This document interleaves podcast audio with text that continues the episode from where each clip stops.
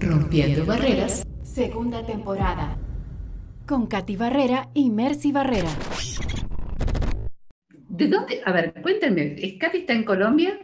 Y yo en El Salvador. Ah, claro, estamos haciendo toda una triangulación. Qué genial, me encanta. Eso es rompiendo barreras en serio, ¿eh? Total. Además que eh, ha sido muy bonito porque esto nos ha permitido acercarnos a muchísima gente que de verdad, ¿cuándo hubiéramos tenido esa posibilidad?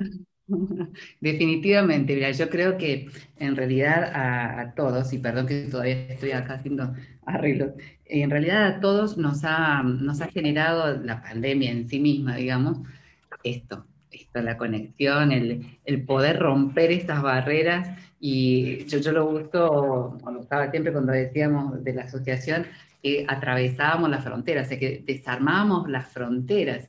Ya no existía eh, nada que nos impidiese hablar con nadie de ningún lugar, de ningún país y, y acercarnos a gente, como, como decías vos, Katy, que de otra forma, quizás en nuestras carreras naturales no hubiese sucedido.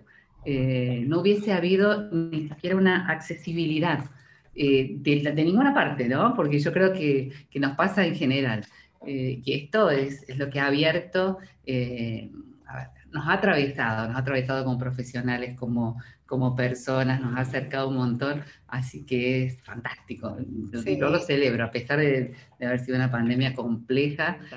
pero sí, estuve mirando los, los podcasts, estuve, estuve viendo a otros colegas también a ver cómo era, cómo era el estilo. Re lindo, re lindo lo que hacen, me encanta. Me encanta, muy, muy lindo. me gusta que me tocó en este segmento, me gusta. Bienvenidos a un episodio más, el episodio número 10 de Rompiendo Barreras en el segmento de Puertas Adentros. El día de hoy contamos con la presencia de Norma Quevedo, una locutora argentina en toda la extensión de la palabra, una voz reconocida a nivel internacional, docente y presidente de la ADELLA. Bienvenida, Normita. ¿Qué tal? ¿Cómo están? Buenas tardes. ¿Cómo están, chicas? ¿Cómo están ustedes? ¿Bien? Bien. de tenerte por acá. Sí, felices de que ya, ya estés recuperada totalmente y en, en pleno trabajo. Si, no se me nota nada es porque estamos disimulando bien. Estamos bien, bien recuperándonos. Y creo que esto también nos, acerca a estar, a estar en contacto, a estar siempre bien. Así que agradeciendo la invitación acá con ustedes, muy contenta de, de compartir este hermoso podcast. Gracias. Bueno, estamos en el segmento Puertas Adentro. Entonces, eh, te invitamos para que por favor nos abras tus puertas y nos cuentes un poquito de ti. Quería preguntarte para iniciar, ¿cómo fue ese acercamiento cuando tú eras una niña a la radio, a la voz?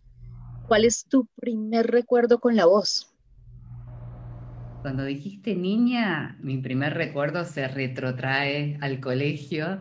Creo que ahí fueron las primeras armas sin querer, porque de repente son situaciones que se generan y te, te van haciendo descubrirte desde muy pequeña. Ya evidentemente tenía alguna alguna aptitud que vieron en el colegio, así que era la típica alumna que participaba en todo, la que leía, pero que mi primer trabajo de locución fue la narración. Eh, me gustaba mucho leer y eso lo hacía siempre en los actos. Eh, yo iba a un colegio de monjas, en esta, esta, época era de monjas, todas mujeres, y los viernes y los lunes teníamos misa y los domingos también.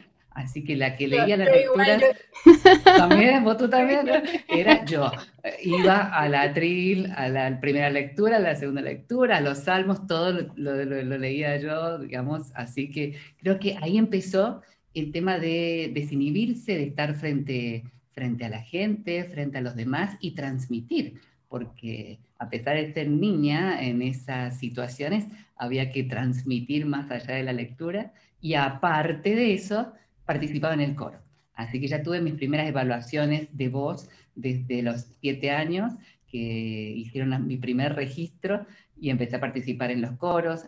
se ve que andaba bien, porque de allí participaba también en, unos coros eh, más ampliados y demás. Así que ese fue mi, es mi primer recuerdo de acercamiento con la voz, donde me dicen qué buena voz, qué linda voz, a dónde llegaría eh, mi tono y de estar frente a un micrófono.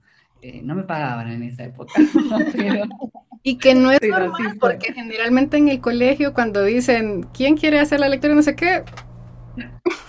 Pues mira, o sea, el valiente que dice yo, yo, es porque realmente trae en el algo, ¿verdad? Sí, tal cual. Y aparte no me podía esconder. Ese era otro tema. Ustedes me ven sentada, pero yo soy muy alta. Entonces siempre estaba atrás en la fila. Y por más que me quisiera esconder, yo aparecía atrás. Y, creo que tuvo que ver también con la familia. En mi familia, mi padre era músico, eh, bandoneonista. Acá en Argentina, el tango es nuestro, nuestro ritmo digamos, autóctono, el bandoneonista, entonces la música siempre estuvo eh, en mi casa. Y yo escuchaba mucho esto, ¿no? De los cantores, los cantantes, ensayaban y demás. Entonces, creo que el oído también fue afinándose en estos ensayos de mi padre que daba clases y que lo íbamos a ver a sus, a sus presentaciones. Así que ya empecé, oído, voz, canto, eh, actuación y, presencia frente, frente a los escenarios. ¿Crees que esa, esos, esas presentaciones serían como tu primer recuerdo auditivo? Sí, sí, sí, definitivamente. Es más, mis compañeras del colegio, obviamente hoy, hoy adultas, se acuerdan perfectamente de, de esas cosas. O de mi padre tenía una voz muy, muy imponente él era también de un gran porte y tenía una voz muy grave, súper imponente. Él también leía conmigo en las misas. Entonces, ellas recuerdan que los dos éramos los que leíamos siempre. Eh, creo que eso a la gente también le queda, ¿no? Eh, tomar recuerdos de quién eh, llegaba con algún mensaje en ese momento. Así que creo que también de alguna forma la, genética ayudó. Mi papá tenía una voz imponente. Y esto te iba a decir, o sea que tú heredaste la voz de tu papá. Tu voz es definitivamente también. Sí, sí, tengo, tengo un registro eh, con un tono bastante grave que no es el de repente el de la mujer eh, habitual, lo que me ha llevado a tener otras, otras circunstancias, pero bueno, bien, no, hoy, hoy me doy cuenta que todo pero para bien. un sentido. Pero te han llevado a tener circunstancias para bien, me imagino.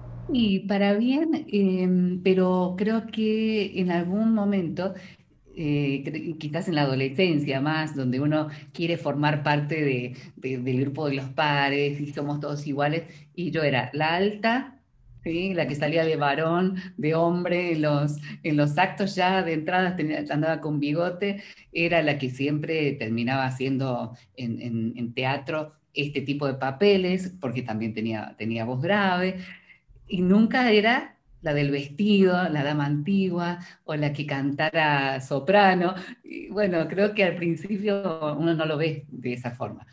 O que llame mucho la atención también. ¿Y tú, ¿Y tú querías ser la del vestido?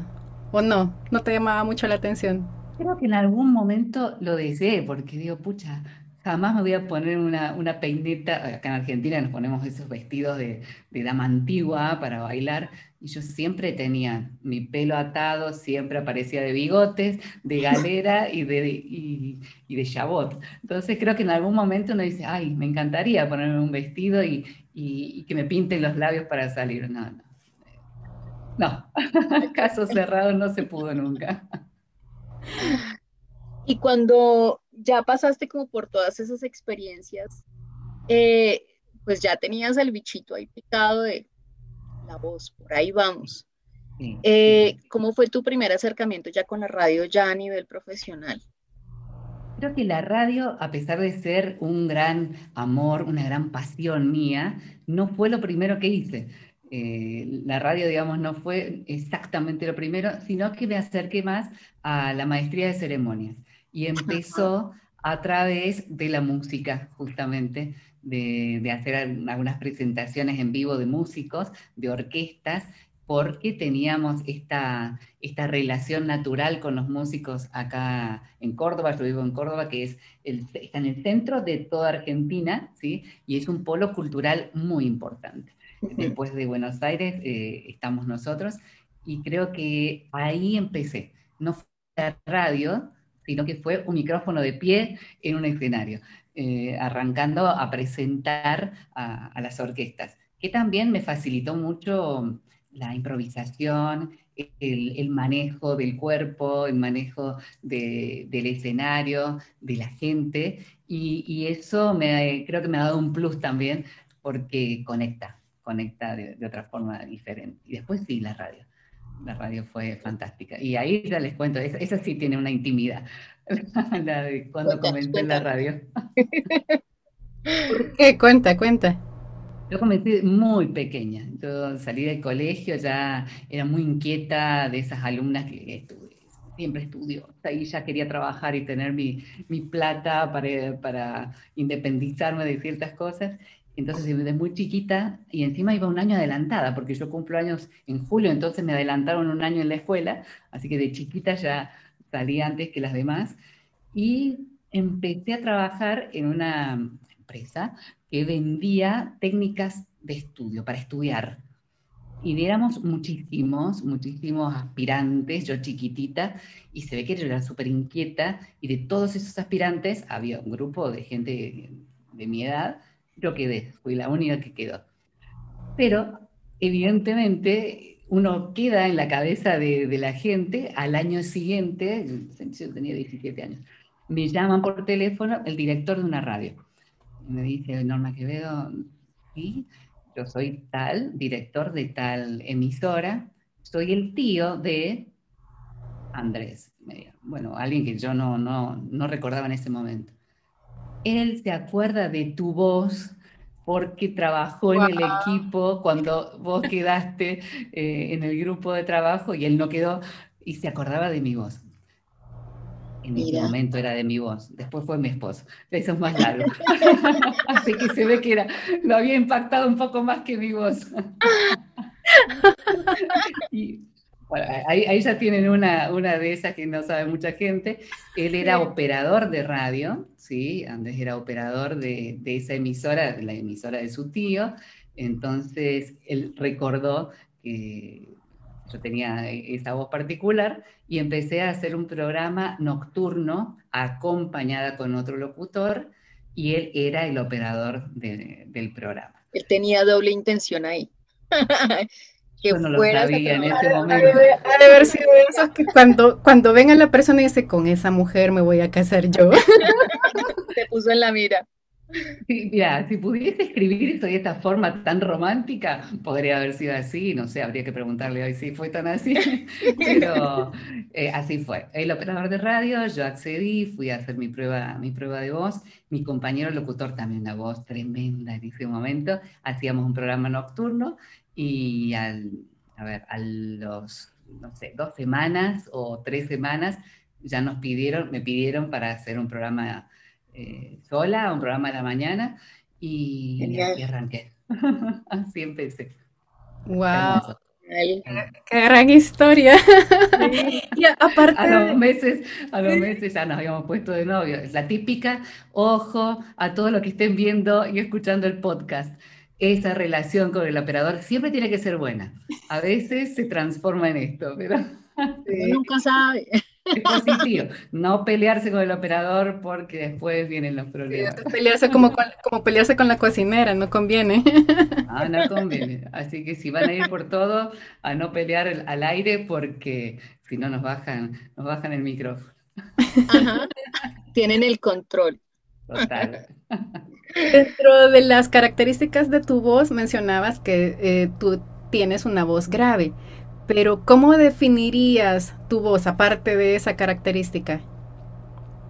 Yo creo que mi voz, em, al margen de que siento que es lo que me identifica en general, podríamos no conocernos personalmente, podríamos no, habernos visto nunca y, podrían saber qué tipo de, persona hay de este lado, por, porque creo que uno transmite muchísimo a través de, la voz. Mi voz creo que conecta, me lo han dicho mucho, y creo que conecta más allá del tono que tiene, em, ayuda a, esta, a, esta, confianza, creo que genera acercamiento, eh, es una voz amable, eh, es, cálida, creo que la definiría como una voz cálida que a mí me, me define, valga la redundancia es, así, es, lo que soy y se me nota todo en la voz como todos en realidad, pero no lo, no lo Bueno, entonces vamos a hacer una actividad contigo. Nos gustaría que nos dijeras y que nos dieras la razón del por qué, pero que no, no pienses la respuesta, ¿sí? Que sea lo que se te venga en la mente. Y, y luego nos dirías por qué. Mm, de pronto por esta razón. ¿Listo? Si tu voz fuera algo, si tu voz fuera un color, ¿qué color? Sería el rojo.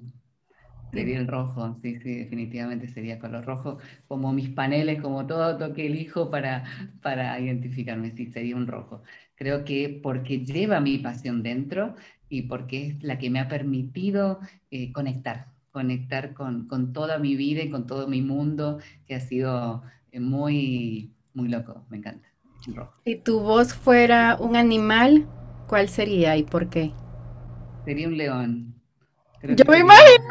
Estamos pensando en eso. Sí. Ay, entonces es muy evidente. No, no, no, sino porque yo, yo, por ejemplo, yo también pensé en león por la potencia de tu voz. Creo que ¿Por qué lo pensaste tú? Pienso en el león porque, bueno, hoy, hoy de repente tiene otro rol mi voz y la siento hoy también como parte del propósito. Siento que mm, puede ser un león porque es el que te pone, el que se pone adelante para que peguen las balas y cuida la manada. Creo que, que tiene que ver con eso, con es una voz protectora, eh, firme de repente y que tiene que tomar decisiones más hoy. Un sabor. Si un sabor. Uy. Sería una mezcla si fuese, si fuese un sabor. Creo porque no, no sería absolutamente dulce, porque creo que, que mi voz es un poco más que eso, tiene jengibre por ahí, entonces... O sea, estás describiendo una cerveza, ¿no? ¿Qué se les viene a la mente? Sería un vino en todo caso. Creo que, que si fuese si fuese un sabor, sería ese sabor que tiene la mezcla de, muchos taninos y de muchas cosas juntas que se definen al final eh, en un vino. Ahí está, en un buen vino pinto. Bien, si fuera tu voz un aroma, ¿qué aroma sería? Si fuera un aroma, creo que sería más, más especiado, oriental, más no, no, no, quiero caer en un pachuli, pero por ahí iría. como un techay, algo así. ¿Cómo? Como un techay. Iría por ahí. Ni es floral, ni es frutal, ni no, es más amaderado, es más amaderado, más oriental, por ahí. Y si fueras un objeto. ahí sí que se complica. Ahí, se complica un poco más fuera un objeto, creo que mm, podría ser un micrófono, no, no, no lo sería, pero sí algo que esté muy cerca de nuestros oídos. Creo que mi voz está muy, cerca del oído. Así que podría ser unos, buenos auriculares cerrados. sería, sería, mi voz. si tu voz tuviera un peso, ¿qué peso tendría? Un peso. ¿Cuánto pesaría o cómo sería si tuviera un peso? Como si fuera una voz, bueno, no sé. Llana, pesada o no sé. Creo que tiene cuerpo, que tiene cuerpo, que no es tan, no es tan sutil ni volaría tan rápido así como, como, como, una liviandad. Creo que tiene, que, que tiene cuerpo, tiene, tiene, tiene su peso. Sí, la siento de esa forma y creo que se oye también de esa forma. Sí. ¿Qué textura le describirías a tu voz? Una mezcla entre, entre pana, terciopelo pero de una tela pesada, ese, tipo de textura, entre, entre suave pero, pero con, con peso. Con caída. Con caída. Mira qué interesante. O sea, es, es interesante, te digo, porque solo alguien que realmente conoce al 100% su voz no duda en decir todas estas cosas y al momento lo has, lo, has sabido, pues, o sea, lo tienes claro y, y, eso es bueno, o sea, denota realmente lo profesional que eres porque conoces tu instrumento. Siento que es como un vestido de esos vestidos de tela pesada que se sienten y, y, que allá van, que acompañan, pero que, que tienen su presencia. Sí, y a lo largo de tu experiencia, ¿sientes que has tenido cambios en tu voz? Creo que me ha acompañado siempre el, e, este, este estilo de, de, voz, ¿no? Y a pesar de que en algún momento he deseado también poder hacer otras cosas con mi voz, se lo decía a mi fonoaudióloga, se lo decía a Andrea hace poco, le decía, quisiera explorar mis agudos, quisiera ir un poco más allá porque creo que tengo un registro que, que puede estirarse, quiero ampliar ese registro y explorar esos agudos. Ella me decía, no vas a cantar como Celine Dion, no vas a hacer un agudo eh, de Windy Houston. No, no, quizás no quiero eso, pero sí me gustaría explorarme arriba en, en tonos distintos, que creo que mi voz, en algún momento yo me autolimité a decir, yo con esta voz no puedo hacer personajes de, doblaje, con esta voz no podría ser un niño. Era mi, limitación mental. Creo que mi estructura hoy está mucho más relajada, pero he sido siempre una niña, una adolescente y una joven muy estructurada, muy estructurada, que estaba en, los cánones donde la colocaban, digamos, y creo que ese pensamiento en algún momento me vino a mi mente de decir, yo no voy a poder hacer tal me autolimité naturalmente por, por mi voz. Dije, jamás voy a poder hacer un personaje. No, directamente ni miro al doblaje en, ese tipo de caracterizaciones porque no voy a lograrlo. Creo que después, con el tiempo y siendo más, más grande, otros colegas me decían, no, no para nada, podés hacerlo y vas a hacerlo. Así que me han puesto en mis versiones más eh, ridículas, que creo que es ahí donde yo tenía que llegar y no me animaba, a hacer ese ridículo para superar esa barrera que yo misma había generado y, poder hacer otras cosas. Así que he hecho el ridículo con mi voz eh, porque me ha tocado hacerlo y creo que fue desafiante. Y a partir de esos desafíos uno crece y después empieza a fluir de otra forma después de haber grabado esas, esos proyectos ah, con, jugando un poco con tu voz, ¿se lo has mostrado a alguien y no te ha reconocido? Sí, totalmente. Y creo que fue el éxito de haberlo hecho. sí, sí, sí, grabando eh, a lo largo de estos años he hecho mucho documental, locución institucional, eh, he grabado ese tipo de, de, cosas y en una productora estábamos grabando un día y me dijeron, Norma, vos vas a hacer no solo la voz del documental de la Patagonia Argentina, sino que queremos que seas la voz de este personaje que va a acompañar a todo el documental. Y yo quedé, eh, no, no, no, yo no, no, no, no, sí lo vas a hacer. No lo voy a hacer y lo hice al final. Así que terminé siendo la voz de un, em, como si fuese un dragoncito, digamos, algo así, que era un personaje creado para acompañar en un e-learning un documental completo de la Patagonia Argentina, irreconocible absolutamente. A mí no me gustó, eh, los demás dijeron, eso es. Así que bueno, ahí estuve. no siempre nos gusta lo que hacemos. Sí, a veces nos juzgamos como, como mucho. Y aprender a, como a lidiar con esas cositas es todo un proceso y qué bonito que te hayan expuesto a, a romper esos límites y que tú misma también tengas ese propósito de, bueno, voy a romper estos límites y voy a llegar allá, a donde más puedo.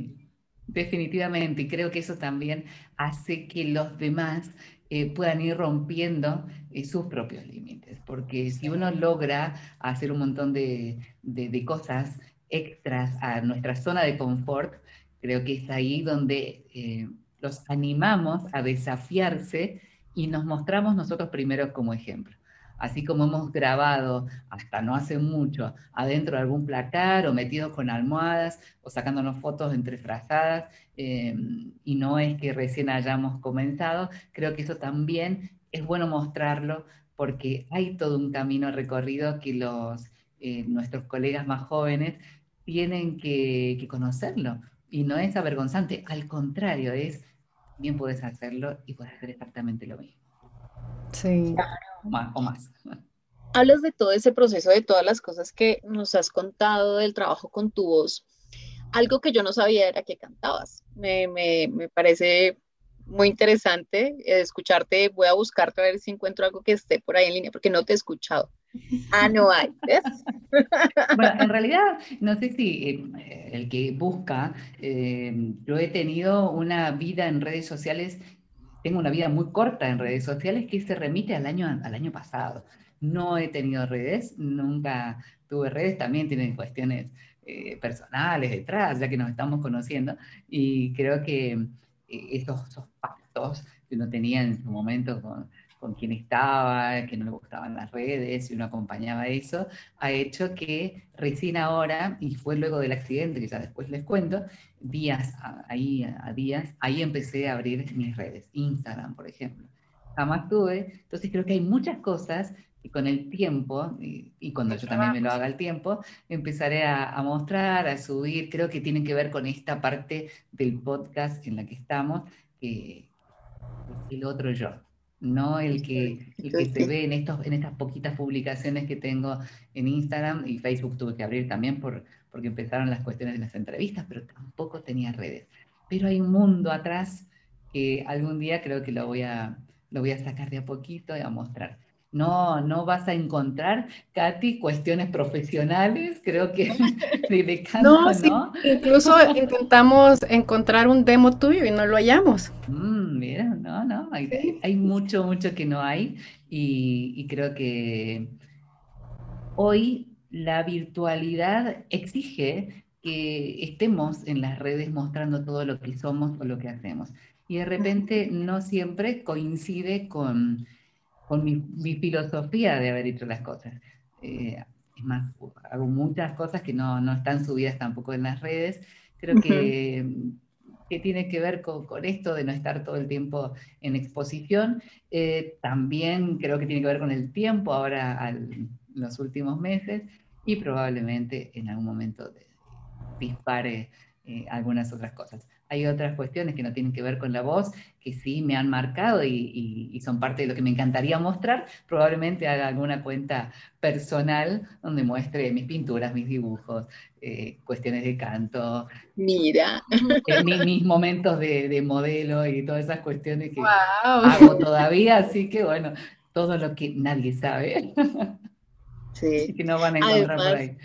Claro, y otra de las eh, facetas que tú tienes es que eh, has sido docente, ¿cierto? Sí, correcto. Cuéntanos un poquito cuál ha sido de pronto esa, mm, esa satisfacción grande que te ha quedado de ser docente y cuál fue el momento más retador para ti de tu docencia. Ser docente creo que ha sido el, mm, el desafío de trascender. Es allí donde siento que uno trasciende donde va a compartir y darle al otro todo lo que aprendió, todo lo que experimentó, donde le facilita y le saca las piedritas con las que uno se encontró en el camino y le dice, ah, vamos por acá que te acompaño y, y salteate todo, todos estos pequeños golpes. Lo sentí así, como un momento para trascender, un momento de orgullo, porque hoy esos alumnos, hoy son colegas eh, brillantes que están en los medios, de repente he sido exigente, he sido una, docente exigente, alguno me recuerda y, con mucho cariño, que somos muy amigos, me dice, vos fuiste la primera que me dio la patada para adelante y, me hacía falta. Creo que mm, no soy una agradadora profesional, no sé si se entiende. No soy la que te va a decir qué divino, fantástico, qué lindo, para que me quieras. No voy a ser esa, esa profe, la profe viola que solamente te hacía pasar. Para eh, no, no. Eva, no, ahí está ese, no, estás esdrújulizando, vamos a ajustar esa, esa acentuación de monosílabos, vamos de nuevo, cambiemos este tono, la caída de finales. Y creo que allí está donde uno le demuestra al otro que se interesa por ese crecimiento. Creo que la docencia tiene que ver con el crecimiento del otro, con el aprendizaje propio de lo que ellos traen, con el desafío de poder transmitirlo, porque no solo ser profesional eh, significa que vayas a ser pedagógicamente bueno. Entonces creo que la docencia tiene mucho de introspección, de didáctica, de pedagogía, de control, de mm, inteligencia emocional, de mucho amor. Queremos ser buenos, ¿no? Y, queremos realmente que el otro crezca. Hasta por allí, por tener la, la capacidad de decirle que no está algo bien y que necesitamos mejorarlo, pero sacar lo mejor del otro. Si yo logro sacar lo mejor del otro, eh, estoy feliz, realizada como docente. Sí, este, en la carrera nuestra acá en Argentina, nosotros somos locutores certificados profesionales por la Presidencia de la Nación. O sea, tenemos tres años de carrera que seguramente en cualquier momento se extiende a más y es parte de lo que queremos hacer con la, con la asociación también, profesionalizar toda esta, este amor y esta pasión que tenemos por la voz. En Argentina, para acceder a los grandes medios de comunicación, sí o sí teníamos que ser eh, matriculados, así que, y yo he sido muy, como les decía, muy estructurada, muy exigente y exigente conmigo misma. Así que he sido de esas alumnas, bueno, la, he tenido la, medalla de oro de la, de la Sociedad Argentina de Locutores, que fue la que me dio el paso a, a, ser docente, a estar en los finales de los exámenes. Creo que fue hermosos momentos, muy, muy lindos y que vuelvo en cualquier momento. ¿Y tienes algún recuerdo de alguien que pensaste, no, caso perdido, pero, sí. pero al final, wow, Sí, es más, uno de ellos, eh, no, lo vamos a mencionar ahora, pero él sabe a qué me refiero. Eh, para mí era un caso, no solo era rebelde, sin causa, sino que no iba en la estructura, tenía mucho que, corregir en esta, en la parte, a ver, de, ser más, más prolijo en sus trabajos y demás, y hoy tiene un, a ver, un dominio del acento neutro, hace trabajo para, para, para distintos países y forma parte también de una de una academia. Así que yo, orgullosa de él, que en su momento lo miraba así de reojo y dije, ay, qué dolor de cabeza. ¿Cómo le digo que no es para él esta profesión? Y guardo todo. Y encontré hace tiempo, encontré algunos exámenes de ellos y la planilla de notas. Le saqué una foto y se las mandé. Y mirá cómo evolucionaron, ¿eh? estaban cuadraditos. Hermoso, súper desafiante. Muy, muy bueno. Lo que nos da la pauta también de que todos con empeño, con ganas, con esfuerzo, podemos avanzar y ser lo que querramos. Sí, y con lo que mencionabas anteriormente de que tus redes sociales no las manejas tanto, hoy en día, o sea, nuestra voz se convierte casi que en el rostro de, de una marca.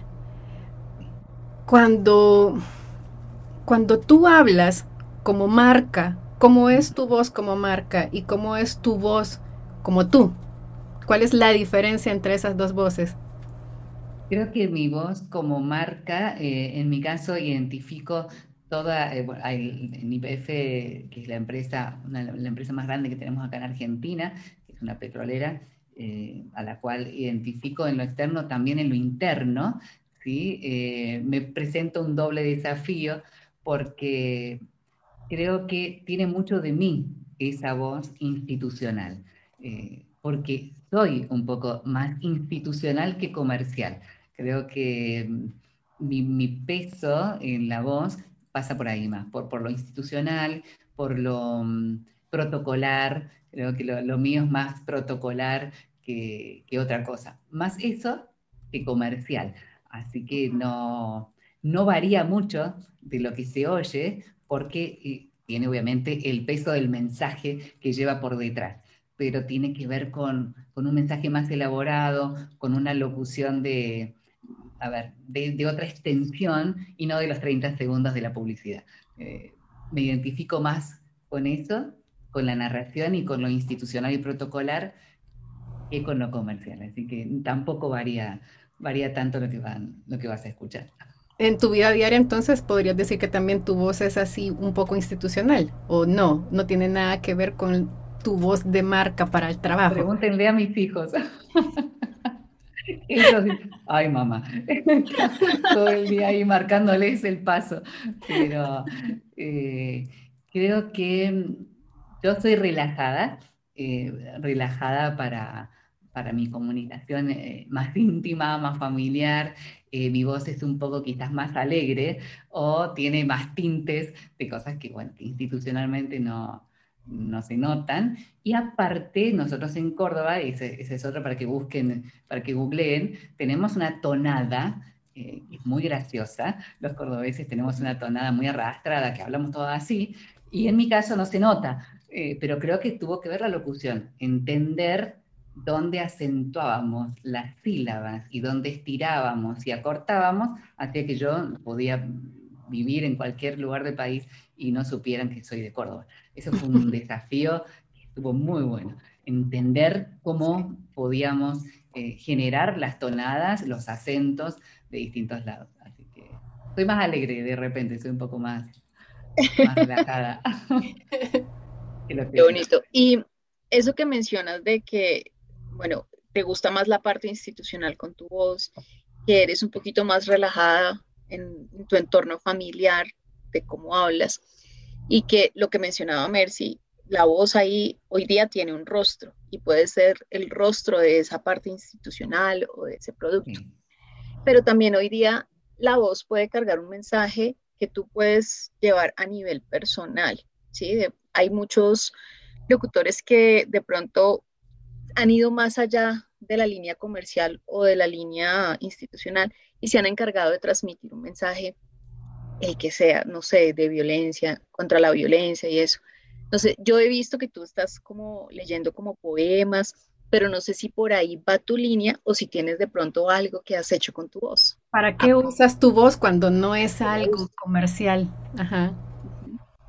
A ver, em, colaboro mucho, sí, con, con con la gente que, que, me pide para causas, por ejemplo. Y de repente eso tampoco se ve en las redes sociales porque creo que tiene otro sentido. Eh, sí, también me gusta la parte de las poesías. Justo este fin de semana en Colombia hay un, un youtuber que me pidió vez pasada interpretar un personaje para una, para una poesía que forma parte de, de su canal, así que lo vamos a ver este, este fin de semana. Y algo que me identificó y que creo que mm, tiene que ver conmigo fue el audiolibro que ahora salió a la venta hace unos días, ya lo voy a publicar, todavía no lo he publicado en las redes, eh, grabé un audiolibro para Penguin Random House, para, Los Ángeles, eh, para em, Alejandra Estamateas, eh, que ella y su esposo son psiquiatras ¿sí? argentinos, conferencistas, y el libro se llama Yo no peleo, tú no peleas, y me parece que es grandioso el mensaje y poder con mi voz haber llegado a que esta autora eh, se identifique para poder transmitir, no, no nos parecemos en nada, después búsquenla, tiene una voz totalmente opuesta a la mía y un discurso mucho más eh, agudo y mucho más irreverente, pero ella escribió ese libro y yo le di la impronta del audiolibro. Eh, creo que me identifico con ese tipo de mensajes, con estos de, reflexiones, de, poder hacer miradas introspectivas. Eh, me gustó mucho hacerlo, me gustó mucho grabar un audiolibro, creo que tiene que ver por allí, por esa línea por donde voy. Y sí, sí, sí, estoy colaborando también, estoy trabajando acá para la Municipalidad de, Córdoba en, en, eventos y creo que ahí es donde se identifica un poco eh, mi voz en la concientización, por ejemplo, de los, de los puntos mujer, que son para la no violencia contra, mm. contra la mujer, eso sí creo lo publiqué, algo por allí. Em, mi voz se usa para eso y, estoy orgullosa que, que, piensen en mí cuando haya que, hay que transmitir esta confianza a la mujer y esta protección a, la mujer. Así que en ese sentido sí. Ahí voy y sigo en esta línea. Antes de pasar a, conocer un poco ya del trabajo de Adella, no me quiero quedar con, con, la curiosidad de lo que venías mencionando antes, de ese accidente, qué pasó ahí, esa historia. A ver, creo que mm, han pasado, me han pasado varias. El otro día hablaba, escuchaba el podcast de ustedes con, con Ita, eh, junta también, que contaba de los accidentes que le habían pasado. Y yo digo, wow, qué increíble cómo nos identifican estas cosas. Eh, acá en Argentina, googleen un accidente eh, aéreo de Lapa, se llama, un accidente aéreo hace muchos años. obviamente fue uno de los más graves accidentes aéreos de Argentina y en ese avión yo viajaba todas las semanas. Todo, yo viajaba lunes y viernes, ah, dando capacitaciones y, charlas todos los lunes y viernes. Ese viernes eh, volvía en ese avión, volvía en, ese avión también, y me demoré cinco minutos. Eh, no llegué, entonces eh, me subieron al avión siguiente mientras yo subía las escalinatas del avión, explotaba el avión donde yo debía haber estado sentada. Uh. Fue algo tremendo, eh, una experiencia de estas que te hacen ver que no es cuando vos quieras, sí. va a ser que es un propósito distinto. Eh, sí, que hay una eh, mano ahí, que no es Impresionante. Yo subía las escalinatas y explotaba el avión, iba con una amiga también y fue, fue tremendo, obviamente, que nos encerraron y nadie se enteró hasta muchas horas después de que nosotros no estábamos en ese vuelo. Me causó mucha, una situación familiar muy extrema de mi amiga mía y de otros pasajeros. Y nada, creo que eso también nos da la pauta de que teníamos un propósito siguiente. Em, ese fue uno muy, muy grave. Todo el mundo me saluda para, para el primero de agosto después de lo del accidente. Y después, hace un año, para el Día de la Mujer, me accidenté eh, en el auto, ¿sí? tuve un, grave accidente automovilístico. Que el que ve el video de cómo quedó la destrucción total del vehículo en la ruta, dicen que me sacaron a mí de adentro, no sé, ángeles, evidentemente. Solamente tuve una fractura de clavícula, bueno, golpes, cortes y demás, pero nada que se asemeje a cómo quedó ese, ese coche. Y creo que después de ese accidente cambié bastante más mi, mi forma de, de, sentir. Sentir más, pensar menos. Me agarró la pandemia, eh, empezó todo esto. Y creo que ahí me mostraron, cuando vos preguntabas de la asociación y demás, el segundo propósito. Creo que primero fueron mis hijos, tengo mis dos hijos eh, grandecitos, pero ambos operados, uno de corazón, uno de pulmón, creo que necesitaban una madre que los pudiera llevar adelante eh, en esas situaciones difíciles. Eso también me hizo dejar em, por primera y única vez la, la pasión de la, de la, radio y de la locución. No me lo preguntaron, pero se lo cuento ya que estamos en la parte de puertas adentro.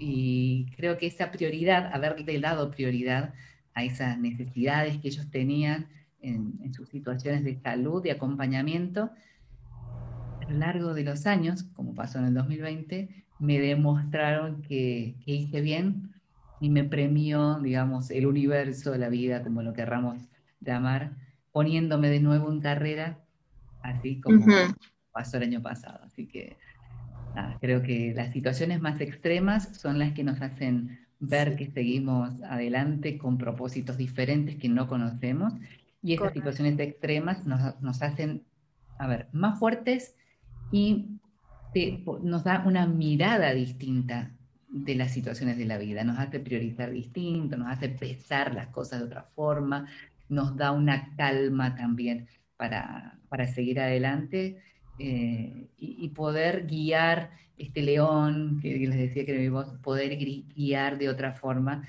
con una paz distinta y con una energía diferente, bien canalizada. Entonces, cuando uno, todos los días se levanta y dice, ay, qué mal que estoy por esta pavada, qué mal. Y, uno sabe lo que es tocar eh, fondo en, otros aspectos. Así que no, eso nos da un equilibrio. Cambian el rumbo de nuestra vida y siempre es para bien, aunque en el momento no lo veamos, porque vamos en la vida viendo hacia adelante nada más, sin ver todas las demás posibilidades. Y si no existiera ese, ¡ah! mira para allá ese accidente, esa situación, o sea, realmente no, no abrimos nuestros ojos totalmente, pero qué bueno. Definitivamente, eso y la pandemia hicieron que yo me recupere. A ver, la locución, la pandemia y la locución de no, me hicieron que yo me recupere rápido de, cómo estaba el año pasado, eh, pleno 8 de marzo, cuando estaba absolutamente, eh, digamos, perdida de, de, lo que me tocaba hacer. No sabía qué iba, qué iba a suceder. Y creo que luego vino el propósito solo. Fue como una guía que me fue llevando a donde estamos ahora. Entonces, en ese momento, el año pasado, ¿cómo fue que eh, llegaste a Della, que es la Asociación de Locutores Latinoamericanos? El año pasado, así en reposo como estaba, fracturada, estuve más de seis meses, casi, no más, casi nueve meses sin poder dormir del lado izquierdo, porque no me podían ver los médicos, fue una fractura que se tuvo que curar sola por la pandemia, no estábamos en pleno ojo de la pandemia en abril. Yo me quitaba los puntos de todas las costuras, me los sacaba sola, me los saqué sola una noche para no ir a ningún lado, no tenía vehículo, estaba absolutamente eh, sin acompañamiento médico, por lo que tuve que sola salir de, toda esa situación. Estaba mi madre y mi hijo que viajaron, porque yo también estaba, muy, sola en Mendoza, en otra provincia, y de repente eh, empezó esto de, de, Instagram. Fue dos o tres días antes, después busquemos la fecha que fue mi primera publicación, y parece que fue increíble. Eso me abrió eh, ese, ese mundito a volver a conectarme con mis colegas y así empecé a, a, contactarme con ellos, empecé a publicar cosas que, que, me habían pasado antes, era, ir histórico, y empezaron a, darse cuenta de que, qué hacía yo, porque era un anónimo para el que no me conocía, y una tarde, creo que fue, un sábado, me escribieron también por Instagram diciendo que, bueno, que, que me habían ubicado, que, que conocían de mi trabajo, que sabían quién era y que me querían invitar a participar de, la asociación. Obviamente yo no, no tenía en mente absolutamente nada al respecto, solamente recuperarme. Y al principio dije, ¿qué será esto? ¿De qué están hablando? ¿Qué quieren hacer de Latinoamérica? Ajá, no, pero yo de Argentina no, no, no salgo, digamos, no, mi mundo está acá y, y uno no ve más allá. Así que en esa comunicación por Instagram, recuerdo que me pidieron el demo, ahí está tu, comentario y a ese comentario te, respondo. Creo que, lo digo con, toda humildad, eh, cuando empecé en, esto de, los medios, a, a las poquitas semanas o a los meses ya empecé con mis nominaciones a premios.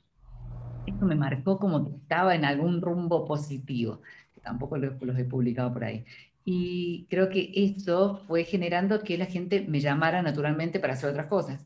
Así que estaba en una radio, me llama para otra, de una radio para otra.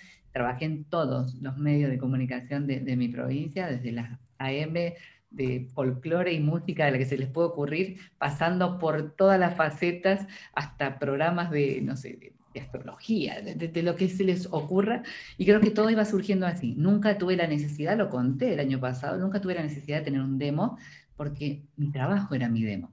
Eh, el que me escuchaba decía, ah, quiero que haga tal cosa, quiero llamarla para esto, para aquello, y, y así fluyó, digamos, mi vida profesional, sin tener que hacer una demostración de lo que hacía, porque en donde estaba se generaba esta esta, esta cuestión natural de, de, nuevos trabajos. Así que por eso es que no había, no había demo en ese momento tampoco.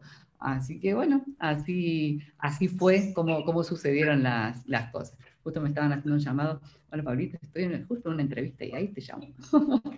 Perdón, chicas. Te mando un besito.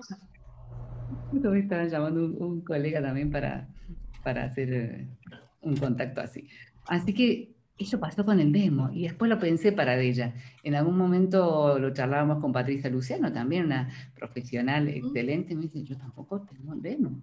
Y, ahí nos dimos cuenta que toda esta, a ver, todos estos pasos o este checklist que tiene que tener el locutor o que, que hoy está mucho más claro, que está mucho más orientado a cuál es el esperable, digamos, pasaba por el demo también, ¿sí? Y en su momento, los que ya veníamos trabajando eh, en, otra, en otros ámbitos, no lo necesitamos. Y, creo que hoy es, clave, es clave para expandirse, es clave para mostrar eh, cuán, cuán dúctiles somos, cuán versátiles somos y, lo que podemos lograr con, con nuestra voz. Y no quedarnos en este nicho, creo que yo en su momento me quedé en la comodidad del llamado, del vamos para allá, para allá, para allá, y no, nunca hice un esfuerzo, digamos, por, por algo más. Así que ahí empecé en Adella, saqué el demo, ya no hay que presentar demo, ¿eh? para, los que quieran formar parte, ya no hay que presentarlo, porque creo que nuestra muestra va, va mucho más, más allá. Esa era la otra pregunta que tenía respecto a ella. ¿Cuáles son los requisitos para que alguien pueda pertenecer a esa asociación? ¿Y cuáles son los beneficios que se les ofrecen a las personas? Creo que la, asociación que nace en pandemia, ¿sí? nace en pandemia, no, no soy yo justamente quien creó la asociación, fue Luis Manuel Rodríguez, que es de República Dominicana, que es un locutor de República Dominicana que soñó con, generar esta unión, y creo que por ahí viene, ¿no? Esta unión y de romper fronteras, de romper barreras que hoy nos la tenemos con los países propios, donde cada uno en su nicho eh, se maneja como puede en sus mercados él genera esta, esta idea de unión y forma al principio un grupo de Facebook, eh, después de WhatsApp, o sea, como hay tantos, ¿no? grupos de, colegas ávidos de, reunirse y de compartir.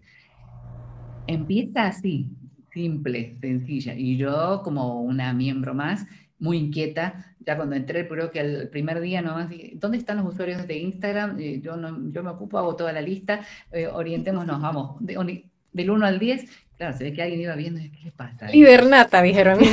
¿Qué, ¿Qué, está sucediendo? Entonces ahí nomás ya empecé a, a trabajar desde, desde el primer día con mis propios compañeros, feliz, estaba súper entusiasmada por el proyecto. Creo que me entusiasmó mucho pensar en esto, ¿no? En estar en contacto con, todos. Yo muy admiradora de mis colegas, que siempre lo, cuentan, ¿no? Y amigos, ¿no? Eh, estaba muy pendiente yo de todos en, sus redes, muy atenta a sus trabajos, a, nutrirme y a, colaborar. Entonces, también en alguna cuenta que teníamos de, de Instagram solo para mostrar a los colegas. Entonces creo que acá vi esta, esta oportunidad de unirnos, de, hacer algo común, de poder acompañarnos, de poder sacar de cada uno lo mejor y, proyectarlo. Y además era un desafío, ¿no? Eh, creo que, bueno, eh, Katy, que estás en, en, ACL, que es una asociación que tiene años, años de peso, trayectoria e historia eh, como esa Ameloc eh, en México, con menos años pero con mucho peso, con, con identidad de sus miembros muy fuerte en Latinoamérica y que cada país fue generando algo en forma individual, nos dimos cuenta que eh, en Adella hay países, no sé si te pasa en, en, el tuyo también, en este diagnóstico de que no tenían cómo agruparse, no tenían cómo ser representados. Entonces, es una tarea desafiante, nada fácil, nada sencilla, porque de repente en nuestros propios países conocemos nuestros códigos, sabemos quiénes somos, cómo manejarnos y demás, pero acá tenemos que ser eh, esa entidad que agrupe a todos y que pueda ayornar las situaciones que te pasan en El Salvador, con la de Colombia, con la de Argentina, con la de Bolivia, con la de otro país que no tiene los mismos accesos. Y creo que nuestro fin común es ese, ¿no? Aunar esfuerzos, acompañar también a los países que, necesitan esta identidad de alguien que los avale, que los proteja, que los represente. Eh, hay países que por nuestros egos, que creo que la profesión los tiene mucho, eh, mucho todavía, eh, no han podido prosperar. Hay asociaciones que se han disgregado naturalmente, porque si vos te juntás con, con Katy no te juntés conmigo, ah, si le hablaste a ella, a mí no, y creo que mm, esos egos hacen que hoy tengamos que unirnos de otra forma. Eh, entonces, creo que Adela viene a hacer eso, a intentar profesionalizar, a lograr algo que de repente para mí es natural en mi país, que es, me despierto queriendo ser locutor y sé que tengo que ir a cursar una carrera. No existe hacer cursos, talleres y, y, a ver, esfuerzo propio por, quiero aprender doblaje, voy acá, quiero, no sé, aprender acento neutro, voy a tal academia y, captar de cada colega su experiencia para formarme. Creo que acá nosotros estamos acostumbrados a estudiar y sabemos que tenemos que estudiar y recibirnos y matricularnos para trabajar. Pero eso no se da en todos lados. Entonces, abrir la cabeza a pensar que este proyecto es muy altruista, que no voy a ser yo la que lo vea al fruto probablemente, ni quien me suceda, ni quien me siga, eh, necesitamos profesionalizarlo, necesitamos profesionalizar nuestra locución, nuestra pasión. Es difícil, cada gobierno tiene sus cosas, pero bueno, tenemos que caminar ese camino y por ahí vamos, transitando, ¿no? En poder acercarnos a todos. Antes pensábamos, la asociación tiene que ser de profesionales que van a identificarse como. No sé, le preguntaba a Katy, ¿y vos sos profesional, locutor profesional? Eh, sí, hice un curso o, esto. En otro país me decía, sí, yo soy locutor B porque hice seis meses. En otro país me decía, no, acá no hay nada, Norma, entonces yo no puedo pertenecer. Darnos cuenta de la disparidad latinoamericana de accesos nos hizo ver que nosotros vendríamos a, a unar más solidariamente el tema. Entonces abrimos eh, esto de presentame un demo y una factura de trabajo profesional para ver cuán profesional sos y ver, anotarte acá como tilde verde de locutor. Eh, o cuánto, cuánto tiempo estudiaste acá. No hay manera, no hay un checklist que nos atraviese Latinoamérica que hoy nos permita decir tenemos una base mínima. Entonces hoy en Nadella venimos a intentar que podamos todos formar parte y después adentro, con nuestro Departamento de Recursos Humanos, definir, bueno, acá tenemos nuevos colegas, compañeros que están aprendiendo, acá tenemos experimentados en doblaje, acá experimentados en narración, acá experimentados en, no sé, protocolo y ceremonial, acá en radio, acá en televisión, y poder lograr con esto equilibrar y orientar la formación a quien más lo necesite. Creo que la formación es clave y es uno de los beneficios, digamos, que nosotros estamos tratando de, promover y de acceder todos, porque no es fácil, no, no, estamos cobrando tampoco una, una membresía, ¿sí? hoy estamos tratando de que todos puedan acceder, de que nuestros cursos, gracias a la generosidad de nuestros colegas, sean todos gratuitos, ¿sí? que tengan acceso a un montón de, de, múltiples cosas en las que en otras circunstancias no hubiesen podido estar. El acompañamiento, tenemos un departamento de, de vocología donde está mi, eh, mi compatriota Andrea Fernández Ansaldi, mm, estamos trabajando con ella y ella trabajando también con casos que necesitan acompañamiento eh, de educación eh, y demás, y poder acceder de esa forma todos. Creo que por allí viene, a ver, el diferencial y ser compañeros y, trabajar mancomunadamente con el resto de las asociaciones, con todas, porque creo que de alguna forma somos un paraguas que, abarca Latinoamérica y, todos podemos estar en todas eh, absorbiendo las buenas energías, la representación, el expertise. nosotros tuvimos una reunión en el Congreso de, de La Voz, donde nos presentaron, digamos, porque hacía muy poquitos meses que estábamos, somos el hermano menor, el hermano menor y el mayor a la vez. Entonces creo que aprendemos de ese expertise que ellos ya caminaron y, estamos abiertos a poder nutrirnos de ellos y estamos agradecidos porque colegas, bueno, de, las otras asociaciones ya forman parte de nuestros departamentos de trabajo también y nosotros poder darles esta mirada latinoamericana de, todo lo que estamos viendo, ¿no? De este censo, de este diagnóstico de lo que pasa y caminar juntos. Hoy creo que orgullosamente tenemos eh, en, la directiva de Estamos con México, con Venezuela, con Argentina, estamos incorporando un representante de cada país. Creo que tiene, tiene mucha, mucho de nutrirse Latinoamérica. Y esto recién empieza, estamos caminando. O sea, yo creo que todo el mundo se queda emocionado con eso, ya solo queda saber cómo me inscribo, cómo llevo, cómo llevo toda mi información para, para ser aceptado en, en la... Ahora hay en, nuestro Instagram, arroba locutores de la TAM, hay un formulario en la bio de, de nuestra cuenta donde pueden eh, tomar el formulario, inscribirse eh, van a pedirle unas muestras de voz, eh, sus fotos, expertise, para hacer toda esta base de datos que, les cuento. Hay un trabajo muy arduo atrás de, la gente que hace todo con el corazón, así que realmente estamos súper agradecidos. Ahora para el primer año vamos a presentar a todos los departamentos a quienes son las caras atrás de todo este gran trabajo que están haciendo, porque esto no se logra solo, no es solamente esta cara la visible la que está, sino un equipo de gente súper comprometida que todos los días suma eh, su granito, su expertise, sus ganas, su tiempo, eh, sin ver un centavo, lógicamente, para estar, para, para, hacer que este gremio crezca y para colaborar y, profesionalizar.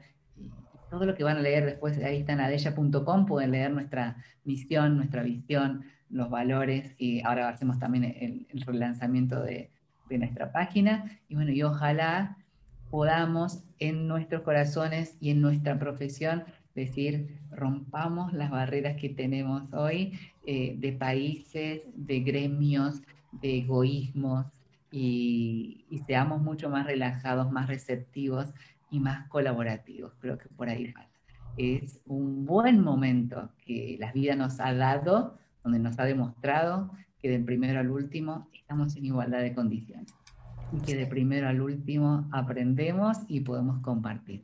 Así que esas cosas que nos da la, vida son las que tenemos que hoy eh, poner en práctica.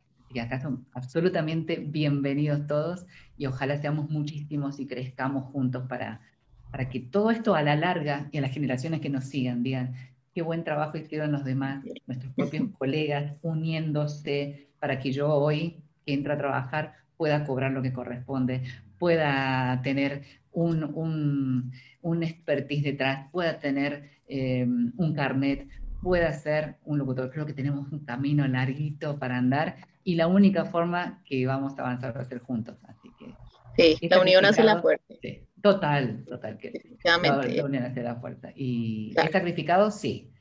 Hay mucho por hacer, sí, pero se disfruta, se disfruta, se disfruta el cariño, la energía, eh, emociona ver lo que hacen los colegas, como esto que hacen ustedes también, y creo que no, eh, es fantástico transmitir, compartir. No, y que se, ve reflejado la misión que tienen realmente solo con el hecho de decir no cobramos una membresía, o sea, lo que están queriendo decir realmente es queremos ayudarte, queremos crecer juntos, o sea, apoyémonos, trabajemos. Entonces, o sea, no es quiero cubrir una cuota de, de, lo que tú me des y, ahí después vemos qué hacemos contigo, o sea, no. claro, no, a ver, no somos un club de socios en ese sentido, no porque esté mal cobrar, porque creo que a la larga, para sostener ciertas estructuras, en algún momento vamos a tener que hacer algo de, de algún aporte, digamos, porque vamos a todos querer más todos vamos a querer tener X cosas más. Y bueno, seguramente en este consenso de todos vamos a definir en algún momento qué, qué vamos a hacer, cómo vamos a aportar y demás. Hoy es, es de los directivos nomás, de donde surgen y del, del, hombro y de las ganas, pero creo que todo, todo vuelve y, y, va, y va a ser fantástico. Y está viendo así. Me encanta la visión que nos comentabas hace un momento y es que cómo poder apoyar también a esos que están iniciando camino, cómo seguir fortaleciendo a aquellos que ya tienen un camino muchísimo más relevante y poderoso en la voz que aquellos que no han iniciado. Eso me parece muy interesante. Creo que el acompañamiento va, como siempre, va del ejemplo, ¿no? Pero también creo que va desde la solidaridad de entender que hay gente que está empezando y que no viene a comernos nuestro mercado, sino que nosotros tenemos que, para que nosotros seamos también cada vez más exitosos, educar a este colega que está comenzando a valorar, a esforzarse, a estudiar, a capacitarse, a facilitarle las herramientas. A veces dicen que lo que es gratis no se valora, a veces lo siento también, eh, y no se entiende el esfuerzo que hace el otro por, por estar transmitiendo conocimientos, pero creo que no por eso vamos a dejar de hacerlo. Creo que es necesario esto, el ejemplo, el esfuerzo, capacitarse, actualizarse, saber dónde estamos y a dónde vamos y que no estamos solos. Creo que eso es muy bueno también, sentirse acompañado, contenido, representado. Eh, yo soy muy personalista también, eh, más allá del, rol que me toca, estoy muy cerca de, de, cada una de sus necesidades, hacen que uno energéticamente tenga que estar muy bien siempre, que no es fácil. Hay un puertas adentro de los roles, y creo que a veces no hay mucha piedad con las personas porque eh, al margen de, vernos así, hay una madre, hay una hija, hay una hermana, hay alguien que tiene que ir a limpiar, a lavar, a cocinar, y que tiene sus momentos, que tiene sus situaciones de vida, bueno, como esto que tuvimos que pasar eh, a esta semana, porque hay cuestiones de salud y demás, pero no somos un robot, somos seres humanos que le ponemos la mejor gana a, a crear y a seguir generando esto que nos gusta. Y ustedes que lo transmiten creo que es clave. Esto, multiplicar, eh, es la palabra, multiplicar, conectar, traer y todos formar eh, una gran comunidad, una gran comunidad más allá de los nombres que tengamos individualmente en nuestros gremios. Ay, gracias, Normita. De verdad que, o sea, nos sentimos orgullosas de que tú hayas aceptado esta invitación, de abrirte con nosotros, de tomarte este tiempo, o sea, con lo ocupada que sabemos que pasas tú. Y, queremos agradecerte así públicamente este espacio para nosotros. Por favor, Regalarnos además tus experiencias de vida que son de verdad muy valoradas por lo que, por lo que nos cuentas Créeme que de corazón, muchísimas gracias. Acá estamos para eso. Creo que cuando nos dejamos atravesar a, no solo ser la voz en el micrófono, eh, sino dejar un poquito más acá eh, que cada uno se pueda sentir identificado en algún aspecto con uno, creo que también es, es importante. Y sin querer, en cada cosa que hacemos, tocamos vidas.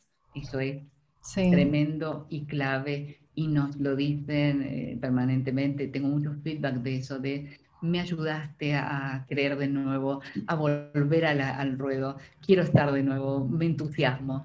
Y creo que eso tenemos que hacer, buscar momentos para entusiasmar a los demás. Así que gracias a ustedes porque esto nos permite seguir multiplicando y seguir entusiasmando y seguir contagiando y conectando y decirles bienvenidos a esta pasión que es fantástica y que es parte de nuestra vida. Que gracias a ustedes por estos espacios que son los que hacen. Gracias.